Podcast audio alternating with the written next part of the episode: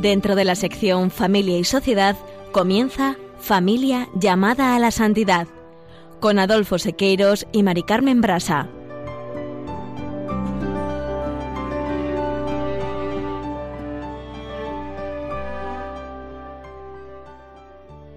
Muy buenos días, queridos oyentes de Radio María y Familia Radio María. Bienvenidos un lunes más en este caluroso verano, en este caluroso mes de agosto, al programa Familia llamada a la Santidad. Muy buenos días, queridos oyentes. Con alegría compartimos un lunes más con ustedes este programa.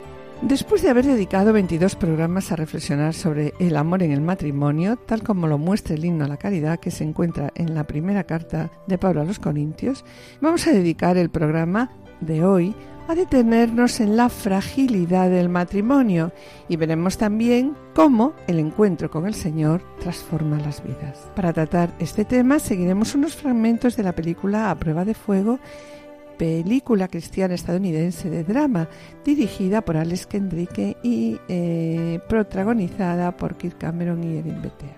En la sección Familia Semilla de Santidad, Juana, Julio y Seque presentarán un ejemplo bien admirado por todos el de quien ha sido reconocido como uno de los principales maestros de espiritualidad cristiana y el más importante poeta místico.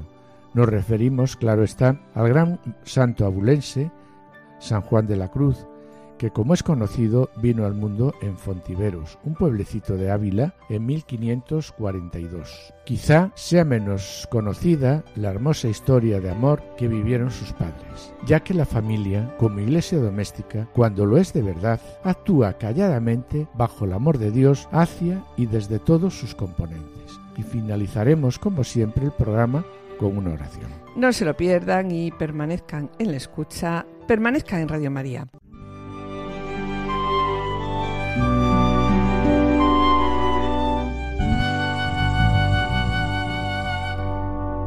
Como acaba de comentar Mari Carmen, en programas anteriores y siguiendo el himno a la caridad que se encuentra en la primera carta de San Pablo a los Corintios, hemos reflexionado sobre las cualidades positivas del amor. El amor es paciente, el amor es servicial. En los programas siguientes hemos visto lo que no es el amor. Y en los últimos programas hemos reflexionado sobre las cuatro expresiones que hablan de una totalidad, de un todo. El amor todo lo disculpa, todo lo cree, todo lo espera y todo lo aguanta. Como vemos, Adolfo, cuatro palabras. Son todo un programa de vida espiritual y pastoral. El amor de Cristo, derramado en nuestros corazones por el Espíritu Santo, nos permite vivir así, ser así. Ser personas capaces de perdonar siempre, de dar siempre confianza porque estamos llenos de fe en Dios, ser capaces de infundir siempre esperanza porque estamos llenos de esperanza en Dios, ser personas que saben soportar con paciencia toda situación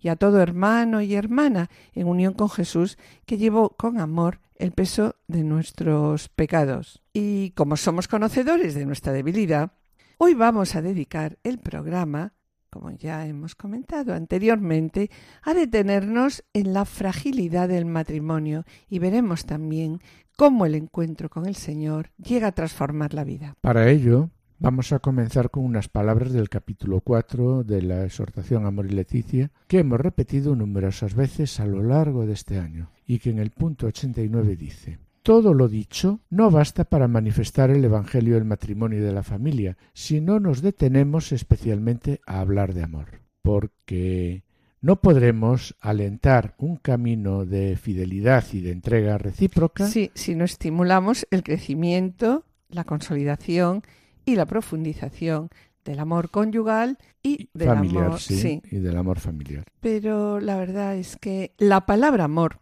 tantas veces en boca de todos, muchas veces está desfigurada. El término amor se ha convertido hoy en una de las palabras más utilizadas y también de las que más se abusa y a la cual damos acepciones totalmente diferentes. En primer lugar, recordamos el vasto campo semántico de la palabra amor. Se habla de amor a la patria, amor por la profesión, al trabajo, amor entre amigos, amor entre padres e hijos, entre hermanos y familiares. Se habla también del amor al prójimo y del amor a Dios. Sin embargo, en toda esta multiplicidad de significados destaca como arquetipo por excelencia el amor entre el hombre y la mujer. en el cual intervienen inseparablemente el cuerpo y el alma, y en el que se abre al ser humano eh, una promesa de felicidad que parece irresistible, en comparación del cual palidecen a primera vista todos los demás tipos de amores. ¿No, Adolfo? Mm, sí, pues sobre el amor, el amor conyugal, en el número 34 el directorio destaca que esta vocación al amor que implica a toda la persona en la construcción de su historia, tiene como fin el don sincero de sí. Sí, tiene como fin, Adolfo, la entrega. Y también continúa diciendo, el amor conyugal es la libre entrega a otra persona para formar con ella eh, una auténtica comunión de personas. Amor conyugal ¿Qué es? Es entregar la propia vida a la otra persona porque yo soy dueño de mi vida y en mi libertad decido esa entrega. Sí, por tanto, esa entrega para siempre la hago porque yo soy libre. Y por eso, en el número 35, el directorio dice que realizar esta entrega de modo humano exige una madurez de la libertad que permite al hombre no solo dar cosas, sino darse a sí mismo en totalidad. Pero, según la cultura actual, el matrimonio es la cárcel del amor. Sí, y por tanto, como institución, el matrimonio, según nos dice la cultura actual, como bien dices tú, es una traba, es una pérdida de la libertad. Y sobre ello, el número 66 del Evangelium Gaudium nos recuerda una vez más que la familia atraviesa una crisis cultural profunda, en donde la fragilidad de los vínculos es especialmente grave. En estos momentos, el matrimonio, continúa diciendo, tiende a ser visto como una mera forma de gratificación afectiva que puede constituirse de cualquier manera o modificarse de acuerdo con la sensibilidad de cada uno. Y por eso el programa de hoy vamos a dedicarlo a hablar de los problemas a los que se enfrentan gran número de matrimonios, a la fragilidad de las relaciones entre los esposos y como tras el encuentro con el Señor, el encuentro con Cristo crucificado, la conversión, sí, llegan a descubrir el amor hasta el extremo y recuperan su matrimonio. Cuando dos se aman, brilla la luz en sus miradas, todo se hace nuevo Cuando dos se quieren, cuando dos se aman, el sí que se ofrecen se renueva. Queridos oyentes y familia de Radio María, estamos en el programa Familia llamada a la Santidad, dirigido por Adolfo Sequeiros y quienes habla Mari Carmen Brasa. Les recordamos que pueden ponerse en contacto con nosotros a través del correo familia llamada la santidad arroba radiomaria.es o enviando un correo postal a la dirección de Radio María, Paseo de Lanceros 2, primera planta, 28024 Madrid, indicando el nombre del programa, Familia llamada a la Santidad. Bien, para solicitar este programa deberán dirigirse ustedes al teléfono de atención al oyente 91 822 8010. También pueden escucharlo a través de podcast entrando en la página www.radiomaria.es y podrán descargarlo en su ordenador para archivarlo o escucharlo a la hora que ustedes deseen. Y bien, mis queridos oyentes, gracias por los correos que enviéis al programa. Intentaremos contestar puntualmente. Y a continuación, damos paso al espacio Familia Semilla de Santidad en el que nuestros colaboradores, Juana, Julio y Seque, presentarán la vida de entrega y amor de San Juan de la Cruz.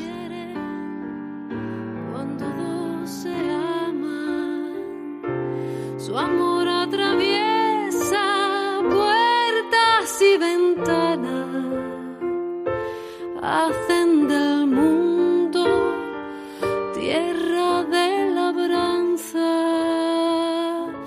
cuando dos se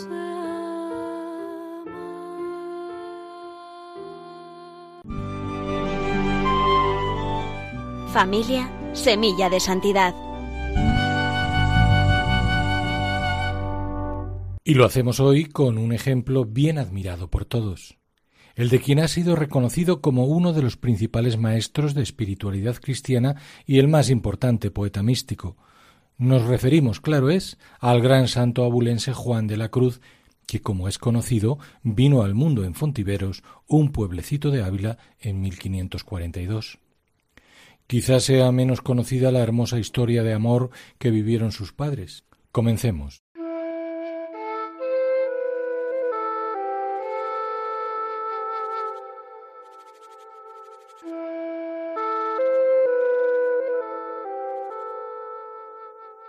Su padre, Gonzalo, natural de Yepes, una villa cercana a Toledo, era al parecer hijo de nobles y contaba con algunos familiares acaudalados que se dedicaban al comercio de la seda y a los que Gonzalo llevaba la administración.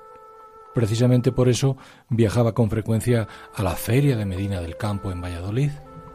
En uno de estos viajes, Gonzalo pasó por Fontiveros, donde residía una viuda también dedicada al mercado de la seda. Allí vio por primera vez, como trabajadora en el telar, a una joven huérfana y pobre, Catalina Álvarez, que destacaba por su belleza y de la que Gonzalo se enamoró enseguida, tanto que muy pronto le propuso matrimonio. Desde ese mismo momento, todos sus parientes, sin duda por motivos de honra tan comunes por entonces, intentaron disuadirle de emprender tan poco ventajoso matrimonio. Y después de revelarse inútil su empeño por la firmeza del amor de Gonzalo, los repudiaron hasta quedar sin trabajo y sin hacienda, esto es, en la más absoluta pobreza.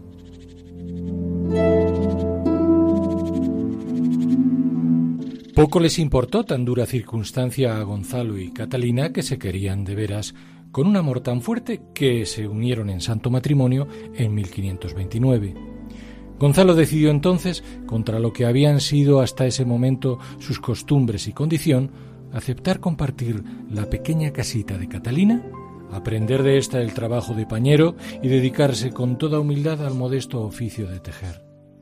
Gonzalo se hace así pobre por amor, una pobreza que roza la miseria y que sin embargo no impide que el hogar de ambos sea reducto privilegiado de amor y concordia, de los que fueron frutos sus tres hijos, Francisco, nacido en 1530, Luis, que muere muy niño, y el pequeño Juan, que nace en 1542.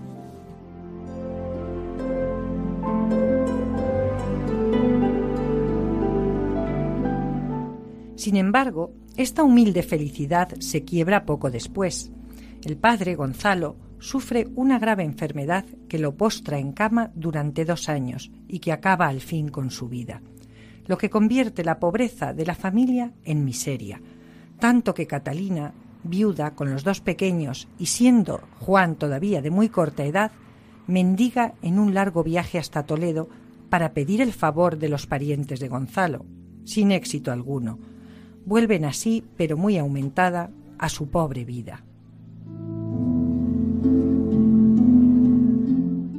A cambio, la madre, a falta de dar a sus hijos buena comida, les daba mucha educación cristiana con la palabra y el ejemplo. Baste decir que a pesar de su extrema situación, un día Catalina recogió personalmente de la puerta de una iglesia un niño expósito, lo llevó a casa y lo crió hasta que se le murió como si fuera un hijo. Abundaría en ello más tarde Sor María de San Francisco, destacando cómo Catalina, en medio de las tribulaciones, crió a sus hijos en grandísima cristiandad y haciéndolos muy devotos de la Madre de Dios. Nada extraño, pues, que con los años Catalina acabase siendo muy querida de la otra gran santa abulense, la Madre Teresa de Jesús.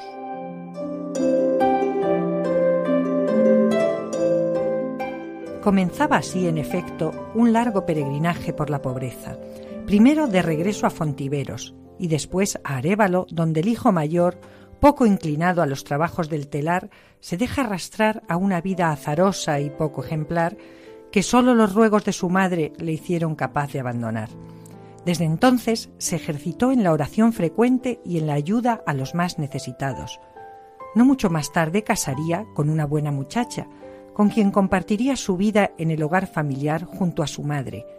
Un hogar pobre pero abierto.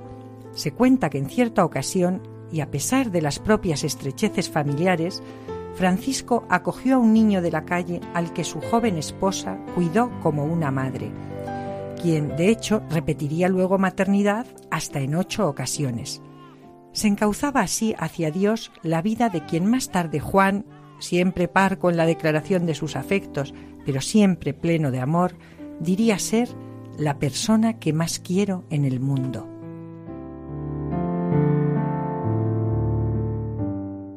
Poco se sabe de Juan en aquellos sus primeros años, salvo que ya en Medina del Campo su madre, preocupada por no poder sostener a su pequeño tanto como por su formación, lo envió al Colegio de la Doctrina, donde cuando Juan contaba apenas cinco años, vivió una honda experiencia mística que el futuro santo contaría repetidamente en su edad adulta. Al parecer, estando con otros niños junto a un pilón, zambullendo una caña, cayó dentro y se hundió dentro y salió y se volvió a hundir segunda vez, y entonces vio una señora muy hermosa que le pedía la mano alargándole la suya, y el niño Juan no se la quería dar por no ensuciarla. Y estando en tal ocasión, llegó un labrador y con una hijada que llevaba, lo alzó y lo sacó fuera, todo lo cual se achacaba a su gran devoción a Nuestra Señora. Sin duda, el fervor mariano que le había sugerido su madre no había sido en balde.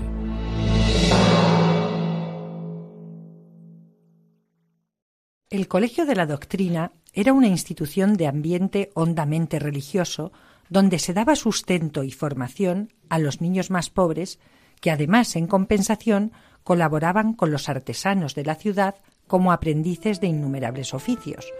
Juan, sin embargo, cuyo gusto por lo espiritual se va manifestando cada vez con más intensidad, destaca casi exclusivamente en los servicios religiosos. Por eso, más tarde es requerido como recadero en el Hospital de Nuestra Señora de la Concepción, un centro de enfermedades venéreas donde conoce el lado más oscuro de la enfermedad y la debilidad humanas, también el más necesitado de amor. Al poco tiempo comienza sus estudios para ser sacerdote en el Colegio de la Compañía de Jesús.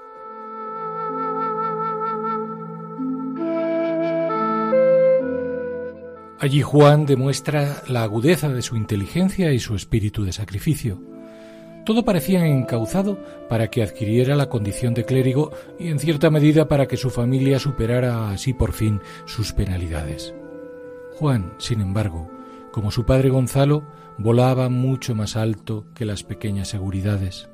Juan, firme siempre en sus convicciones, se siente llamado a la vida religiosa para la que elige la Orden del Carmen, la Orden de María, donde pide el hábito en 1563. Todo está preparado para que pocos años más tarde, después de matricularse en teología y celebrar en Medina su primera misa junto a su madre y su hermano Francisco, tenga lugar su encuentro providencial con Teresa de Jesús.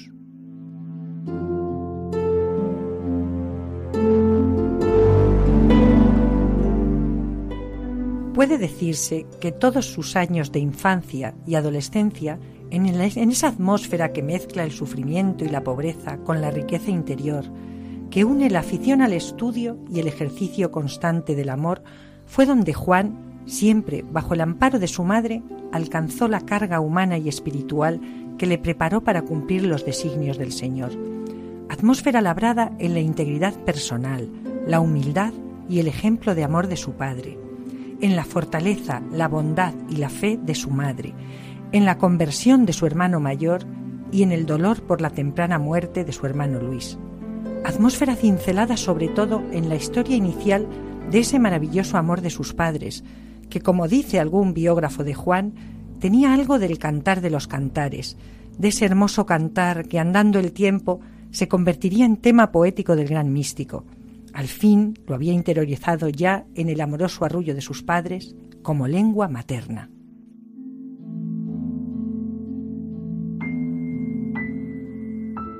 También en el sufrimiento por cuanto su vida adulta estará llena y preparado estaba para afrontarlos de ingratitudes, de sinsabores y sufrimientos. Camino de la santidad para el que había aprendido ya desde la cuna en su infancia y adolescencia y gracias a sus primeras vivencias familiares, la confianza en Dios a pesar de las adversidades.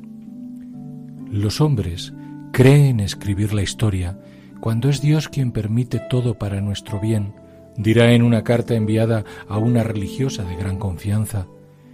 Pero también y sobre todo en ese clima había aprendido la preeminencia del amor en toda ocasión, como es perceptible en aquellas otras palabras que se han convertido en el lema privilegiado que se asocia a su figura. Pon amor donde no hay amor y sacarás amor.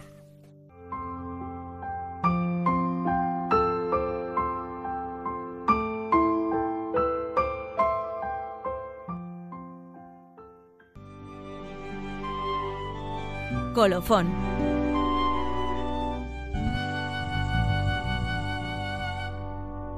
Para comenzar esta sección del programa queremos hacerlo con las últimas palabras que acabamos de escuchar de San Juan de la Cruz, palabras que son las apropiadas para presentar el tema que vamos a tratar hoy. Pon amor donde no hay amor y sacarás amor. De nuevo, volvemos a recordar las palabras del Papa Francisco a la Moris Leticia que nos muestran que todo lo dicho no basta para manifestar el Evangelio del matrimonio y de la familia si no nos detenemos especialmente a hablar del amor.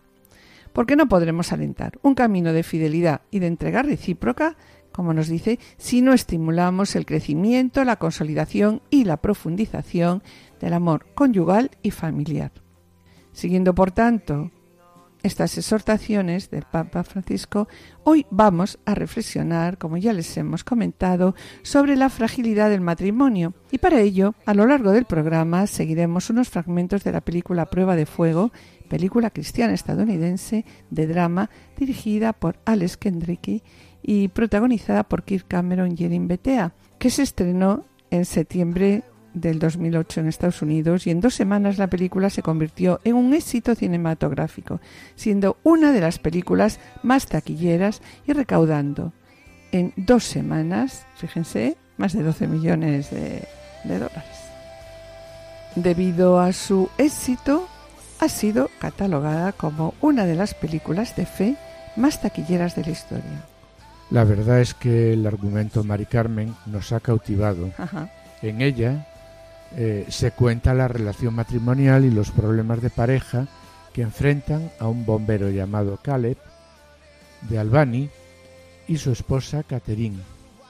Cuando su matrimonio parece acabarse y se encuentra al borde del divorcio, es entonces cuando el padre de Caleb le da un regalo especial. Le ofrece una especie de reto de amor con la esperanza de que le ayude a salvar su matrimonio. Sí, el capitán Caleb, bombero, cuando trabaja dentro de edificios incendiados, aplica el antiguo proverbio de los bomberos, jamás dejar atrás a tu compañero. Bien, escuchemos lo que sucede en esta secuencia de un incendio.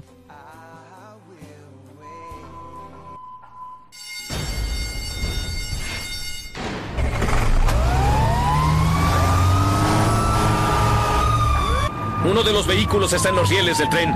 Avisen a ferrocarriles que paralicen la actividad. Soy el capitán Hall del departamento de bomberos. Vinimos a ayudarles. Ayúdame, por favor. No me dejen, por favor, no me dejen morir. Le prometo que no la dejaremos. Usted va a estar bien. ¡Vamos! ¡Sacaremos el auto de la... ¡Uno! ¡Dos! Como acabamos de escuchar, el capitán Caleb no se rinde, apaga el fuego y no abandona a nadie. Le promete además que no lo dejará, que no la dejará. Pero en su casa, las palabras que aplica son otras. Cada uno vive según sus propias reglas y así es pues como ellos se enfrentan a qué, Sí, Adolfo. al incendio que tenían en su matrimonio. Exacto, que está empezando a iniciarse o ya está prácticamente iniciado en su matrimonio. Sí, y ahí el clima es confianza, la falta de comunicación, las continuas peleas, gritos, indiferencias, faltas de respeto, se hacen tan insoportables que se plantean la solución del divorcio. Escuchemos la próxima secuencia en la que se reflejan la violencia de estas discusiones. ¿Acaso te ofendí al pasar por la puerta? ¿No te gusta esta casa? ¿No te gusta tu auto? ¿A quién se ocupa de esta casa, Caleb? Yo. ¿Quién lava la ropa? Yo. ¿Quién compra la comida? Yo, sin contar con que ayudo a mis padres los fines de semana. Tengo toda esa presión. Lo único que haces por alguien es para ti mismo. Porque te interesa más ahorrar para tu estúpido barco y complacerte a ti mismo que lo que te pueda interesar yo. ¡Cállate, estúpida! ¡Estoy harto de ti!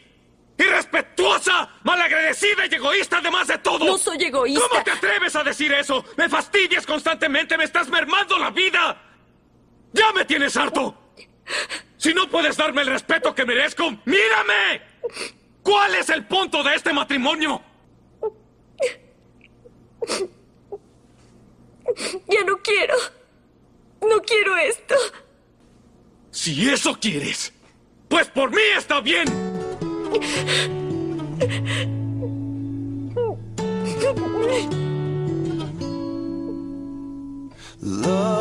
is not a place to come and go as we please. It's a house we enter in, then commit to never leave. ¿Qué ha fallado? ¿Por qué? La verdad es que vemos que ninguno de los dos encuentra respuesta a estas preguntas. Al contrario, no entienden, como si cada uno de ellos eh, es querido por sus padres, respetado por sus amigos y sobre todo valorado como un buen profesional en su lugar de trabajo, no es tratado de igual manera por la persona con quien convive en su misma casa. ¿Qué sentido tienen estar casados? se preguntan. Después de siete años de matrimonio, Caleb y Catherine se han distanciado tanto, se han distanciado tanto, tanto, que Catherine hubiera preferido jamás haberse casado, y eso es lo que dice a ella a sus amigas y amigos. Ninguno comprende a la presión que está sometido el otro, él como bombero y ella como directora de relaciones públicas de un hospital. Las discusiones continuas sobre sus ambiciones, finanzas, trabajos domésticos y sus intereses personales han sido una fuerza que ha empujado a ambos a buscar consejos y algo más atractivo, ¿dónde? Pues fuera del hogar. Escuchemos cuáles fueron esos consejos. Me hablaron dos veces de un diario para una entrevista. Parece que soy un héroe para todos excepto para mi esposa. ¿Un hombre es el héroe de su esposa primero que nada o no es un hombre? Muy bien, defiende tu territorio, fuérzalo a que te respete. Si hay algo que un hombre entiende... Es respeto. Ese es el problema. Por eso falla nuestro matrimonio. Ella no me respeta en lo más mínimo. Pero a pesar de estos consejos, no todo está acabado. Por un lado, Caleb cuenta con el apoyo de un compañero de trabajo. Ese compañero se presenta como creyente y da ejemplo de fidelidad a su mujer. Le explica el sentido de la alianza y de los votos dados delante de Dios. Será aún más vehemente cuando le dice Tú que salvas vidas del fuego, ¿vas a dejar que tu matrimonio se queme sin más? Y además, el lema de los bomberos es nunca abandones a tu compañero en un incendio. Y cuando Caleb y Catherine se preparan para iniciar los trámites del divorcio, Caleb es retado por su padre, que enterado de la situación le pregunta ¿Quieres salvar tu matrimonio? ¿Cuánto estás dispuesto a sacrificarte para ello? Escuchemos las palabras del padre de Caleb cuando le dice te propongo un reto de cuarenta días. ¿Alguna parte de ti quiere salvar tu matrimonio? Quiero que pospongas el divorcio por cuarenta días. El reto del amor. Hijo, este viaje de 40 días no puede ser tomado a la ligera. Es un complejo y retador proceso, pero increíblemente satisfactorio. Si te comprometes a vivir un día a la vez por 40 días, los resultados pueden cambiar tu vida y tu matrimonio. Aprendí que no hay que dejar a la pareja, en especial en un incendio. En esta secuencia vemos como su padre le pide un favor. Durante 40 días, Caleb debe cumplir los retos que plantea el desafío del amor en cada una de sus páginas. Tienes 40 retos y 40 días para recuperar su amor. Este viaje de 40 días no puede tomarse a la ligera. Es un proceso desafiante y a menudo difícil, pero también es increíblemente satisfactorio. Si estás dispuesto a comprometerte cada día durante 40 días, los resultados eh, podrían cambiar tu vida y tu matrimonio. Si aceptas este desafío, debes saber que en lugar de seguir tu corazón, debes guiarlo. El mundo te dice que sigas a tu corazón, pero si tú no lo guías, alguien lo va a hacer por ti. Y continúa también su padre diciéndole, recuerda, tienes la responsabilidad de proteger y guiar tu corazón. No te des por vencido ni te desanimes. Decide guiar tu corazón y llegar hasta el final. Aprender a amar de verdad es una de las cosas más importantes que harás en tu vida.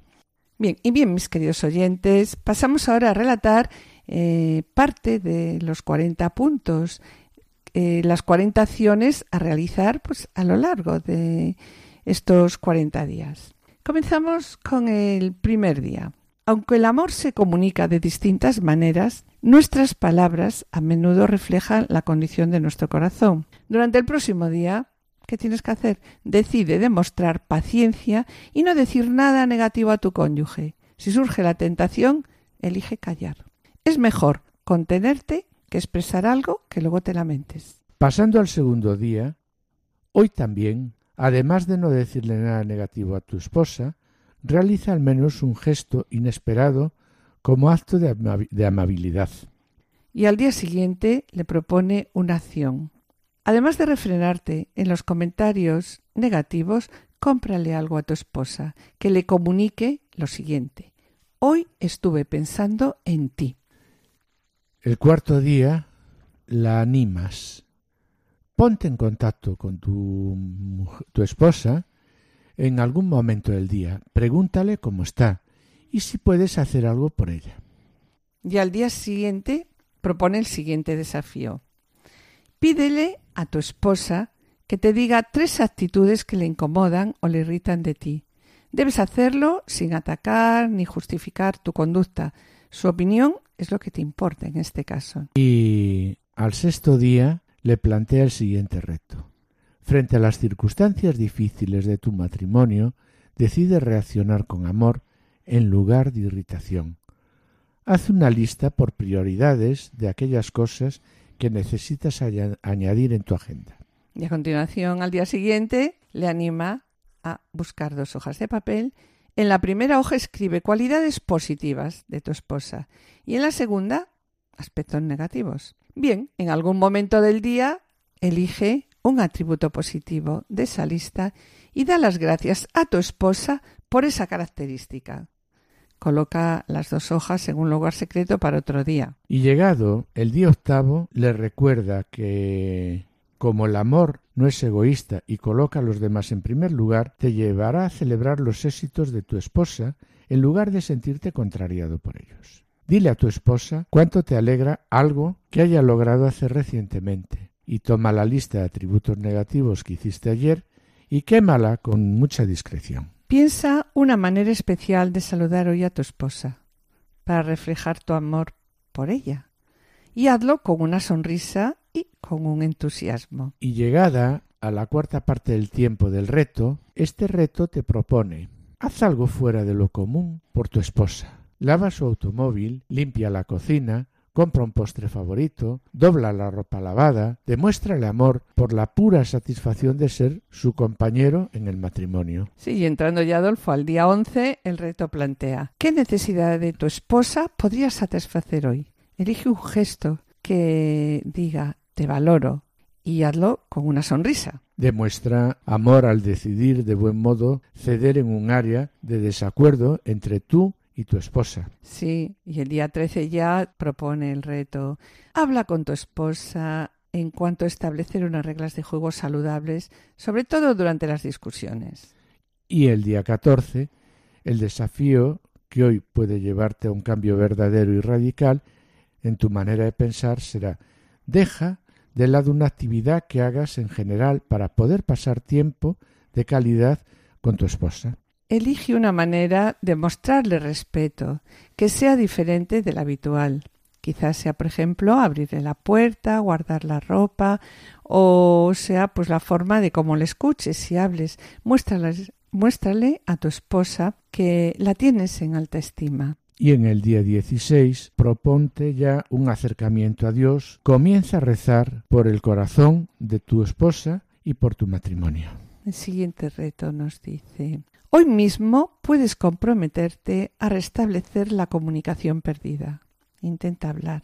Intenta hablar con tu esposa. Escúchala de verdad cuando te cuente sus pensamientos y luchas personales y haz que ella se sienta segura. Y para el día 18 sugiere la necesidad de conocer mejor a tu esposa. Prepara una cena especial en, en tu casa. ¿Para qué? Pues para hablar y conoceros mejor. Decide que esa noche sea agradable para los dos. Y volviendo de nuevo a nuestro protagonista, Adolfo, vemos cómo al llegar a la mitad del reto su desaliento va en aumento.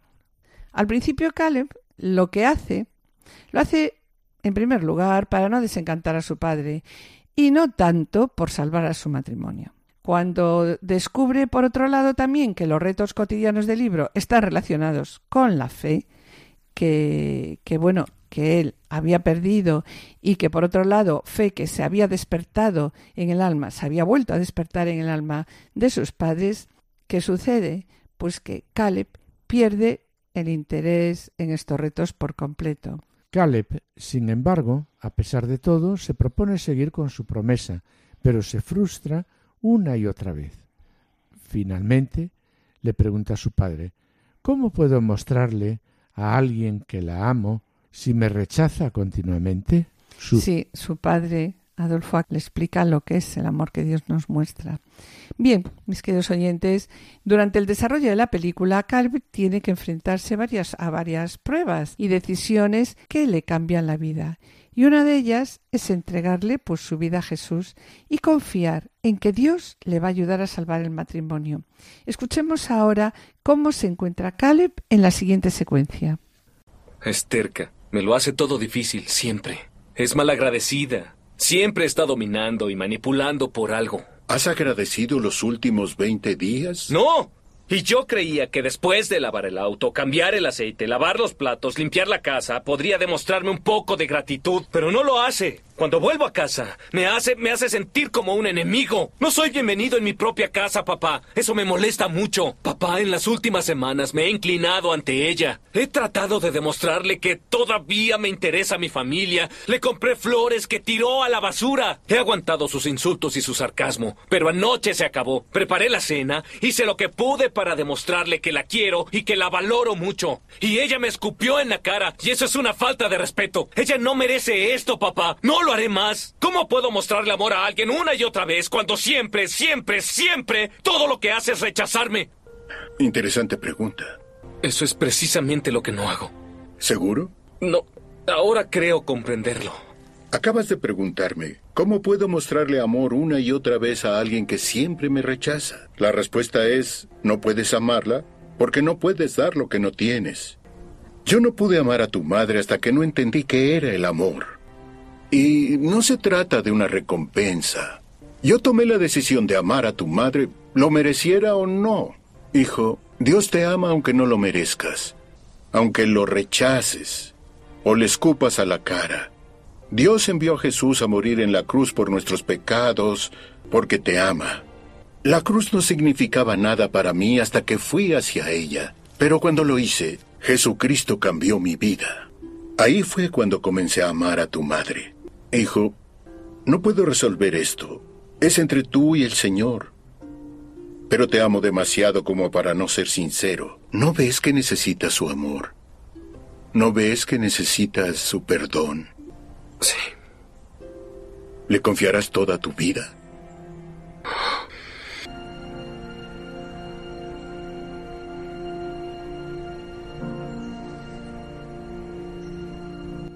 A partir de ese momento, Caleb se compromete seriamente a aprender a mostrarle a Dios su amor. La verdad es que me gusta mucho esta secuencia. Me gusta mucho la secuencia cuando su padre dice, Jesucristo cambió mi vida. Es el consejo que da él a su hijo. Y a partir de ese momento vemos como Caleb, con la ayuda de Dios, empieza a comprender lo que significa amar a su esposa.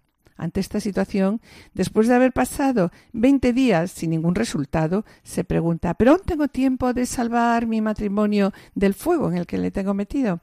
Sí, vemos cómo a partir de este momento Caleb, con la ayuda del Señor, está preparándose para enfrentarse a la tarea más difícil de su vida, rescatar el corazón de su esposa. Entonces vuelve a mirar los desafíos de todos los días anteriores. ¿Hubo algunos que te parecieron imposibles o que los hiciste con desgana? ¿Has tomado la conciencia de la necesidad de que Dios cambie tu corazón y te dé la capacidad de amar? ¿Qué tal si le pides a Dios que te muestre cómo está tu relación con Él, la fortaleza y la gracia para resolver tu destino eterno? Y el reto del día siguiente, del día 20, le lleva a profundizar en su corazón. Atrévete a confiar en Jesús, atrévete a orar, y di al Señor, Señor Jesús, soy pecador. Señor, cambia mi corazón y sálvame con tu gracia. Busca un tiempo para orar y leer las Sagradas Escrituras es el reto del día siguiente. Sumérgete en el amor y las promesas que Dios tiene para ti. El día 22 el reto enseña lo que es el amor. El amor es una decisión, no un sentimiento. Es una acción que se pone en marcha y no un acto reflejo. Hoy mismo, elige comprometerte con el amor, aun si a tu esposa ya casi no le interesa recibirlo. Dile hoy con palabras parecidas a estas. Te quiero. Elige, elijo amarte aunque tú no me quieras. Bien, y al día siguiente el reto dice, quita todos los parásitos que te roben sentimientos y alejen tu corazón de tu esposa. Cualquier adición o influencia que se adhiere en tu corazón y destruye tu matrimonio como drogas, alcohol, juego, pornografía. Estos parásitos, ¿qué sucede? Estos parásitos consumen tus pensamientos, te roban lealtad a aquellos que amas. Y el reto siguiente dice, pon fin ahora. Identifica todos los objetos de lujuria en tu vida y quítalos.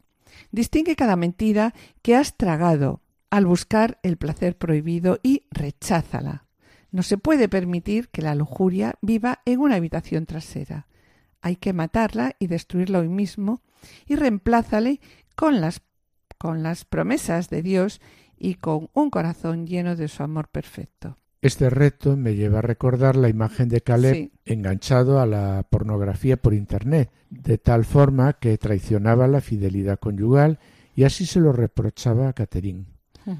Cuando llega eh, a este reto, Caleb se da cuenta de lo que le estaba dominando y pasa a destrozar y tirar su ordenador. Sí, es, llamativo en la película este, este gesto. Y al día siguiente, hoy mismo perdona cualquier cosa que no le hayas perdonado a tu esposa. La falta de perdón os ha mantenido encarcelados en la soberbia durante mucho tiempo. Desde lo más profundo de tu corazón y con sinceridad di, elijo perdonar. Y Caleb perdona la infidelidad de Catherine.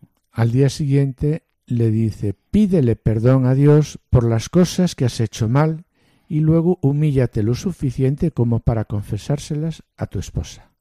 Hazlo con sinceridad. Aun si responde con crítica, acéptala y recíbela como un consejo. Elimina de tu hogar el veneno de las expectativas poco realistas y dile a tu esposa que lamentas haberle exigido tanto. Prométele que intentarás comprenderlo y reafirma tu amor incondicional. Plantéate cuál es la mayor necesidad en la vida de tu esposa en este momento. ¿Puedes ayudarle aún a costa de un sacrificio heroico? Antes de volver a, a ver a tu esposa hoy, reza por ella, mencionando su nombre y sus necesidades sin importar si te resulta fácil o no. Di te amo. Y luego expresa amor por tu esposa de alguna manera tangible. Vuelve a rezar y agradecele a Dios el privilegio de amar a esa persona especial, de forma incondicional como Él nos ama. Al día siguiente, pídele al Señor que te revele cualquier actitud de tu corazón que esté amenazando la unidad con tu esposa. Habla con franqueza con tu esposa, sobre esa cuestión, buscando a Dios para hallar la unidad. Todavía hay algún área en la que no has sido lo suficientemente valiente para afrontarla, confiésasela a tu esposa hoy mismo y decide solucionarlo. La unidad de tu matrimonio depende de eso. Luego comprométete con tu esposa y con Dios a transformar tu matrimonio en la prioridad sobre toda otra relación humana. En el día 32, si es posible, intenta hoy iniciar la relación sexual con tu esposa. Hazlo de una manera que honre lo que tu esposa te haya dicho o te haya dado a entender, con respeto a lo que necesita de ti en el área sexual. Pídele a Dios que se transforme en un camino hacia una mayor intimidad. Reconoce que tu cónyuge es esencial para tu éxito. Hoy mismo déjale saber que deseas incluirlo en tus propias decisiones y que necesitas su opinión y su consejo. Si en el pasado has ignorado sus aportaciones, admite tu, discurso, tu descuido, ¿no? Y pídele que te perdone. Si busca un buen consejero para tu matrimonio. Si te parece que es necesaria la terapia, da tú el primer paso y concierta una cita. Durante este proceso, pídele a Dios que dé discernimiento y dirija tus decisiones. Toma el compromiso de leer la Sagrada Escritura todos los días. Consigue un libro de meditaciones o algún otro recurso que te sirva como orientación. Pregúntale a tu esposa si podéis comenzar a orar juntos. Dedicad ese tiempo para confiarle al Señor las inquietudes, los desacuerdos y las necesidades. No olvides darle también gracias por su ayuda y bendiciones. Si tu esposa se niega eh, a hacerlo, pues decide pasar ese momento diario en, oración a solas tú. Piensa qué le gustaría a tu esposa. Ponlo en oración y comienza a trazar un plan para cumplir algunos de sus deseos. Escríbele una carta de compromiso a tu esposa. Incluye la razón por la cual te comprometes en este matrimonio hasta la muerte y exprésale que te has propuesto amarla sin importar lo que suceda. Deja la carta en un lugar donde tu esposa pues, la pueda encontrar, ¿no? Y sobre ello escuchemos el final de esta película.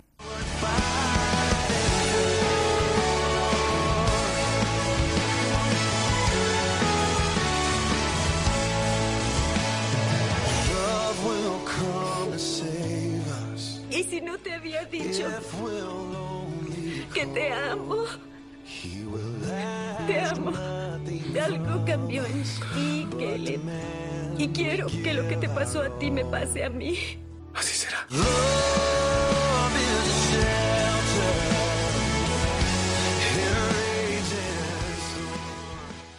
Vemos como a lo largo de estos cuarenta días, en varias ocasiones, pasa por un desierto, que es su desierto, sufriendo la tentación de abandonar y de dejarlo todo porque Catherine no aprecia nada de lo que él hace por ella. Y tras esta conversación surge la necesidad que plasma en una oración profunda para que el Señor le enseñe a ser un buen marido. Cale pide perdón a Catarín como si de una confesión se tratase por todo su egoísmo, a la vez que le explica su cambio con las palabras Dios me ha cambiado.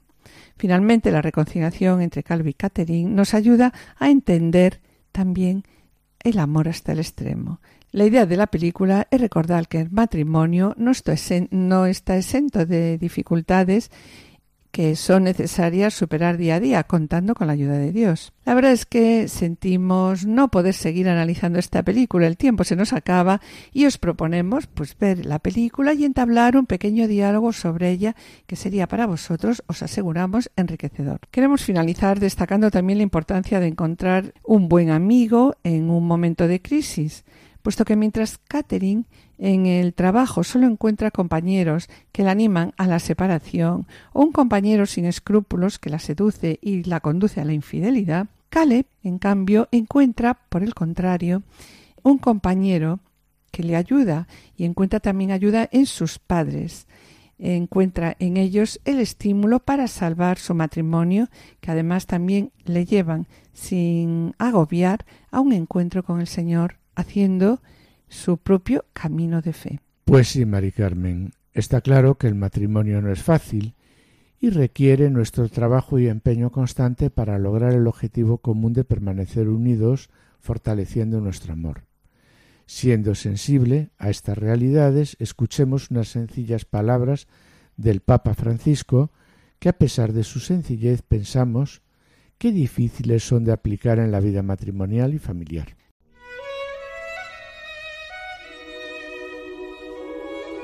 La palabra permiso nos recuerda que debemos ser delicados, respetuosos y pacientes con los demás, incluso con los que nos unen a fuerte intimidad.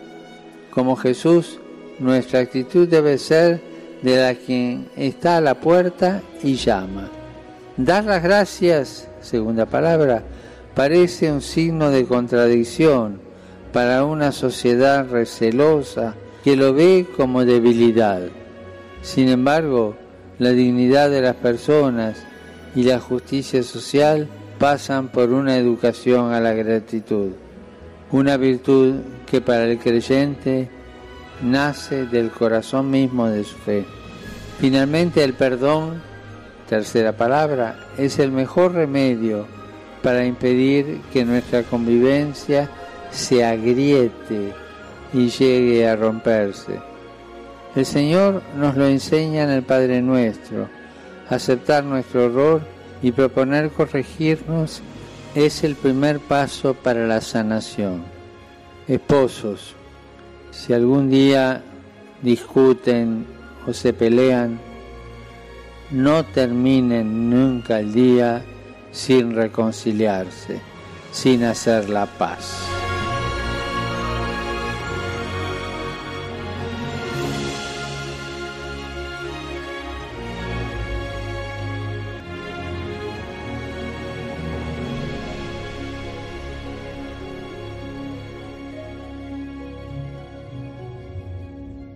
Hoy, mis queridos oyentes, después de haber reflexionado sobre la fragilidad de las relaciones matrimoniales, vamos a orar con un matrimonio en crisis.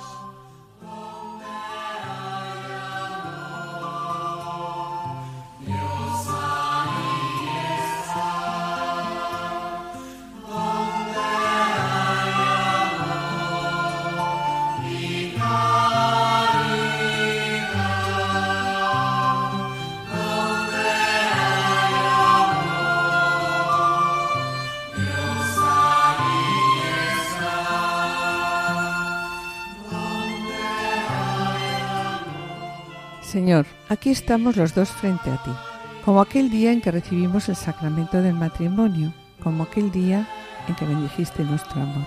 Pero ahora, Señor, ¿cómo estamos? Estamos secos, lejos de ti, sin el agua de tu amor. Y ya que nuestro amor se ha secado, derrama tu Santo Espíritu sobre nosotros para que nos limpie, nos lave, nos restaure y nos renueva. Para que ese amor que tú bendijiste brote nuevamente. Señor, corta y libera toda atadura de ambos al pecado. Aleja todo espíritu de infidelidad. Paséate por nuestra familia, paséate por nuestro hogar. Bendice a nuestros hijos, bendice nuestra vida. Amén. Amén.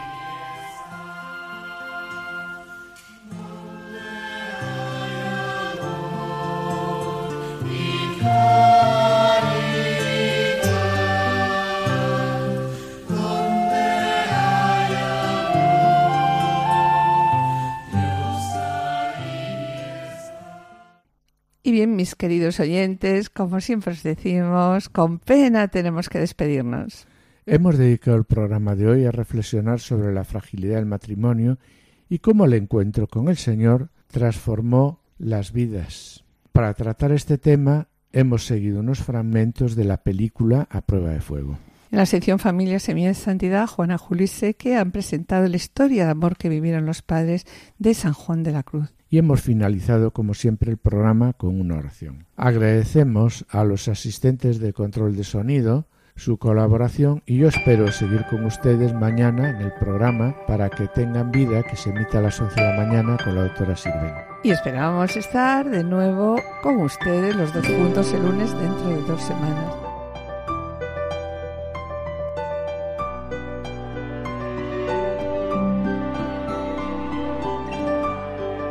Han escuchado Familia llamada a la santidad con Adolfo Sequeiros y Mari Carmen Brasa.